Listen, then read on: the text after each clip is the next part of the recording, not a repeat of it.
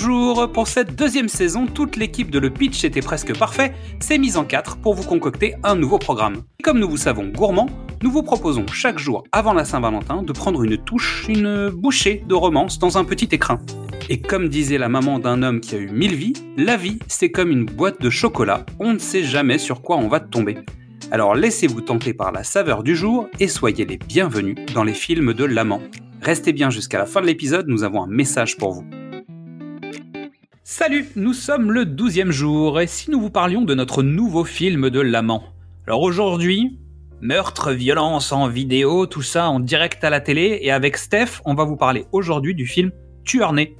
Salut Steph Salut Avant de commencer, à nouveau, je tiens à préciser que le film dont on va parler aujourd'hui a été interdit au moins de 16 ans lors de la sortie en salle en 1994. Donc si vous avez moins de 16 ans, pouvez écouter l'épisode parce qu'on va pas, on va pas rentrer trop dans les détails.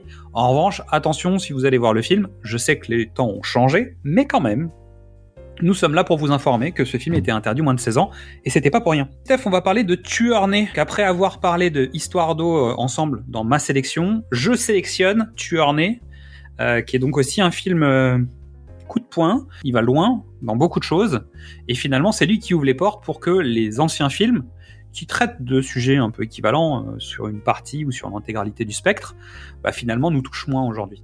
Complètement.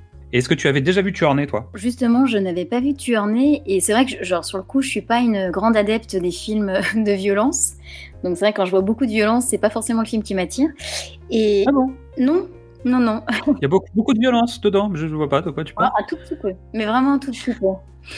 Et alors, euh, on en reparlera, mais euh, sur le coup, j'ai adoré. J'ai adoré euh, Tueur Né. on en reparlera tout à l'heure, mais merci, vraiment pour, encore une fois, cette découverte. Comme quoi, faut pas s'arrêter parfois à nos petits préjugés de films d'action, de violence et de tout ça. non, non, j'ai pris un, grand plaisir, bon, avec cette grande violence, mais quand même un grand plaisir à regarder, à regarder ce film. Super. Alors, justement, on parle de violence. On va faire la fiche technique, vous allez voir, le titre anglais est beaucoup plus efficace. Donc on parle de tueur né en français, le titre original c'est Natural Born Killer, donc les, tueurs naturels, de naissance naturelle, c'est-à-dire euh, des, personnes nées pour tuer, en gros. Euh, le film est sorti en 1994, il est signé d'Oliver Stone. La durée du film c'est 118 minutes et au, casting on retrouve Woody Harrelson dans le rôle de Mickey Knox, on retrouve Juliette Lewis dans le rôle de Mallory Wilson Knox. On retrouve Tom Sizemore dans le rôle du détective Jack Scagnetti. On retrouve Robert Downey Jr. en début de carrière dans le rôle de Wayne Gale. Et on retrouve Tommy Lee Jones complètement déjanté dans le rôle de Dwight McCluskey. Et à noter, un petit Adrian Brody qui fait un petit caméo en fait euh, en tant que, caméraman, donc il est aussi en tout début de carrière, donc il va passer une petite tête. Euh, à noter, le scénario original a été d'abord écrit par Quentin Tarantino, donc c'est lui qui a écrit le scénario. Il était attaché au projet, finalement on lui a repris, Oliver Stone a fait une réécriture par-dessus. L'idée de départ de Quentin Tarantino, c'était un scénario qui traçait le parcours d'une sorte de Bonnie and Clyde moderne. Et finalement, Oliver Stone a repris le sujet pour le traiter avec ses, thèmes de prédilection qui sont le démontage en règle de tous les travers de l'Amérique. Et ici, on parle plutôt des médias et de la télévision. Euh, la musique est signée Brett Lewis, euh, avec des extraits de La Nuit sur le Mont Chauve, scénario de Tarantino. Et, ça se voit un peu. D'ailleurs, euh, comme tu disais tout à l'heure, au départ, euh, quand, Tarantino n'était pas forcément ravi de, cette adaptation d'Oliver Stone, et finalement, il a repris un peu son idée dans Kill Bill. À savoir que euh, Oliver Stone, donc dans le film, traite l'histoire sous différents angles graphiques, on va dire, donc avec des séquences qui sont tournées pas tout à fait de la même manière, des noirs et blancs, du dessin animé, du sitcom, etc. Même si reviens, j'y reviens un peu après. Euh, Tarantino fait la même chose dans les deux Kill Bill, c'est-à-dire qu'il y a des séquences type manga, il y a des séquences en noir et blanc, il y a des séquences euh, filmées à l'asiatique, mode western, etc. Le pitch, le parcours d'un couple de tueurs en série, violents et sans limite, devant les yeux de l'Amérique, tout cas des caméras de la télévision, jusqu'à la starification ultime. Ça, c'est mon pitch. Est-ce que ça te va? Bah, complètement. Et le pitch officiel, c'est un couple de tueurs, Mickey et Mallory, se servent des médias jusqu'à devenir des stars de l'actualité. Donc tu vois, j'avais pas lu le pitch officiel avant de rédiger le mien, et finalement c'est quasiment le même. Pas mal. Mm. Après, on est, on est sur quelque chose d'assez simple, évidemment. C'est vraiment deux personnages qui se rencontrent, et ils vont vivre une cavale euh, ultra violente euh, qui, va, qui va générer un nombre de morts euh, lourd. Mon avis sur le film, c'est qu'encore une fois, Oliver Stone signe une charge contre les médias, la société de consommation, la télévision et aussi les milieux carcérales, en tout cas pour ce film-là. et forcément, il s'en prend directement à la politique et aux grands symboles du rêve américain qui sont ses, chevaux de bataille depuis, depuis quasiment le début de sa carrière. C'est un, réalisateur et un metteur en scène qui est très engagé politiquement, euh, qui signe des charges régulières sur l'Amérique, au sens large du terme. Euh, pas parce qu'il est anti-américain, hein, simplement parce qu'il a vécu un parcours personnel un peu violent et qu'il a besoin aussi de remettre l'Amérique à sa place le plus souvent possible. Ouais, c'est ce que j'ai aimé en fait dans ce film, c'est euh, toute cette critique sociale qui était autour de, de, cette violence et qui est, je trouve, hyper pertinente et intéressante. Alors, trois raisons pour regarder le film. Donc, le premier pour moi, c'est le casting. Donc, aujourd'hui, on pense beaucoup à Woody Harrelson pour son jeu. La plupart des gens l'ont découvert dans True Detective ou dans le troisième volume de La planète des singes, qui l'ont mis en lumière pour la jeune génération. Mais en fait, avant ça, il avait déjà été l'anti-héros d'Oliver Stone avec Tuerney, et deux ans après, il joue Larry Flint, qui est aussi un personnage euh, très important pour Oliver Stone, qui représente, entre guillemets, le rêve américain, mais la l'autre côté du miroir du rêve américain, parce que Larry Flynn, c'est celui qui gère euh, le magazine pour adultes Hustler, et donc qui est un symbole de la réussite américaine par le rêve américain, mais en parlant porno, donc résultat, euh, c'est un peu l'anti-rêve américain. Ensuite, on retrouve Juliette Lewis, qui à l'époque est un talent en pleine explosion. Il y a Robert Downey Jr. qui est en phase pour aller exploser, et c'est sans doute ce qui lui a posé problème au moins dans une première étape de sa carrière avant qu'ils disparaissent, qu'ils reviennent plus tard et qu'ils deviennent euh, le, super-héros de l'Amérique. Tom Sizemore et Tommy Lee Jones offrent quant à eux des prestations complètement dingues.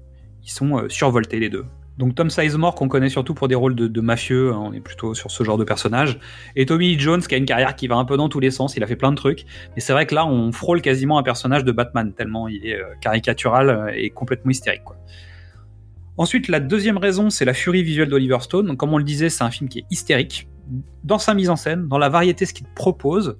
Et bien avant la duologie euh, donc Kill Bill, il propose aussi des différents styles, sitcom, dessin animé, reportage, c'est ce qu'on disait tout à l'heure. Et en trois, euh, je dirais la charge contre les pieds de l'Amérique. Donc les restes de Tarantino sont là, hein, évidemment, mais euh, Oliver Stone tire clairement à balles réelles sur les médias. À travers la télévision, il vise la politique américaine. Il, il associe à cette volonté les restes du scénario de Tarantino, hein, avec des dialogues qui sont plutôt bien sentis. Et ça donne un film qui est très vif et qui agresse clairement l'Amérique dans sa chair. Donc euh, voilà pour moi les, trois fondamentaux du, film. Euh, qui se regarde encore plutôt bien malgré un aspect euh, peut-être un petit peu télévision maintenant, j'ai envie de dire. Oui, mais il est tellement riche en fait, enfin le réel est tellement riche que bon, on en a plein les yeux et, c'est ce qui, je pense que j'ai, moi j'ai adoré vraiment la, mise en scène.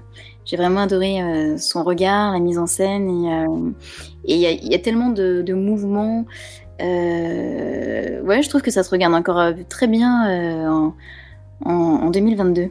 Mais en revanche, je le redis, on l'a dit au début, hein, c'est un film qui est très violent encore aujourd'hui. C'est-à-dire que c'est, mais c'est pas forcément, c'est de la violence gratuite complètement. Donc je peux pas le dire le contraire. Hein. Et en fait, on est un peu dans une espèce de Alice au pays des merveilles de la violence. C'est-à-dire qu'on rentre dans un univers où en fait il n'y a plus rien qui tient. C'est-à-dire il n'y a plus une valeur qui est, maintenue. Tout s'effondre autour de nous. Et, c'est très compliqué de, trouver un personnage auquel se raccrocher qui soit positif. Et finalement, c'est fait exprès, hein, évidemment, pour que tu finisses par adhérer au parcours euh, des, euh, des Nox, euh, de, donc de Woody Harrelson et de Juliette Lewis. Mais finalement, en fait, tu es dans une sorte d'Alice au Pays des Merveilles, de l'autre côté du miroir, du miroir d'Alice même, tu vois. Oui, je suis complètement d'accord. Et donc il faut, il faut s'accrocher, en tout cas après le lapin blanc, il faut courir après le lapin blanc pour essayer d'avoir une espèce de fil directeur qui nous garde en fait serein dans ce film. Et je pense que ouais, son traitement burlesque aussi, complètement déjanté, fait aussi qu'on tient jusqu'au bout. Il nous tient vraiment jusqu'au bout, euh, malgré toute cette euh, violence euh, qui, nous, qui nous percute. Ah, c'est sûr. Puis on se fait taper dessus au passage. C'est-à-dire que, comme Oliver Stone critique les gens qui regardent la télévision passivement, en fait, il nous agresse par ce biais aussi. C'est-à-dire qu'il nous parle à nous en disant arrêtez de rester derrière la télé à regarder ce qu'on ce qu'on vous envoie dans la tête, réagissez quoi. Complètement. C'est plutôt agressif même pour le spectateur que nous sommes. Tout à fait. Voilà. On a d'autres films dans la sélection beaucoup plus relax.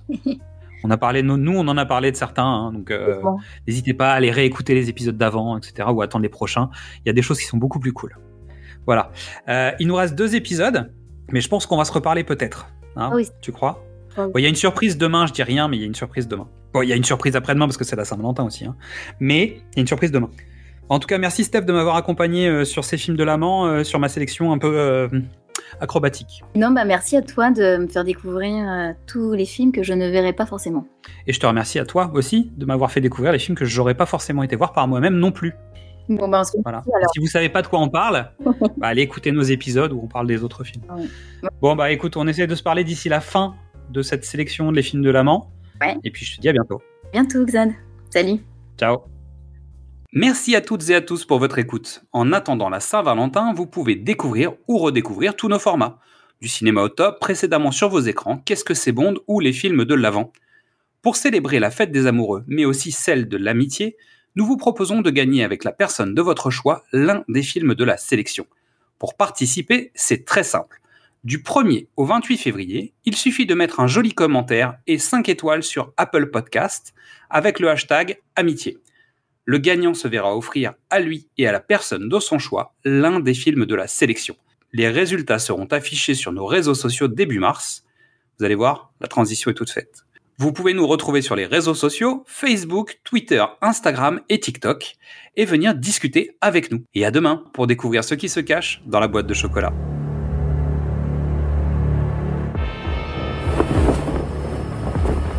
Platoon. Wall Street. Born on the 4th of July. JFK. Oliver Stone's vision has changed the way we saw our past. Now he takes a look at where we are and where we're going.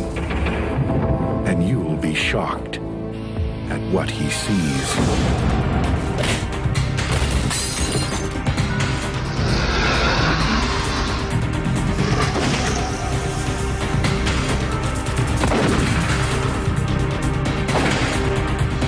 Nikki and Mallory. Feared by thousands.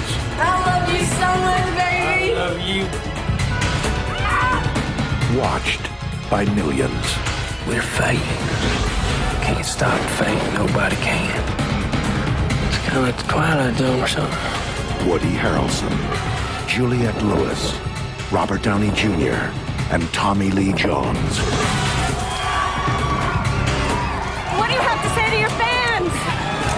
Seen nothing yet.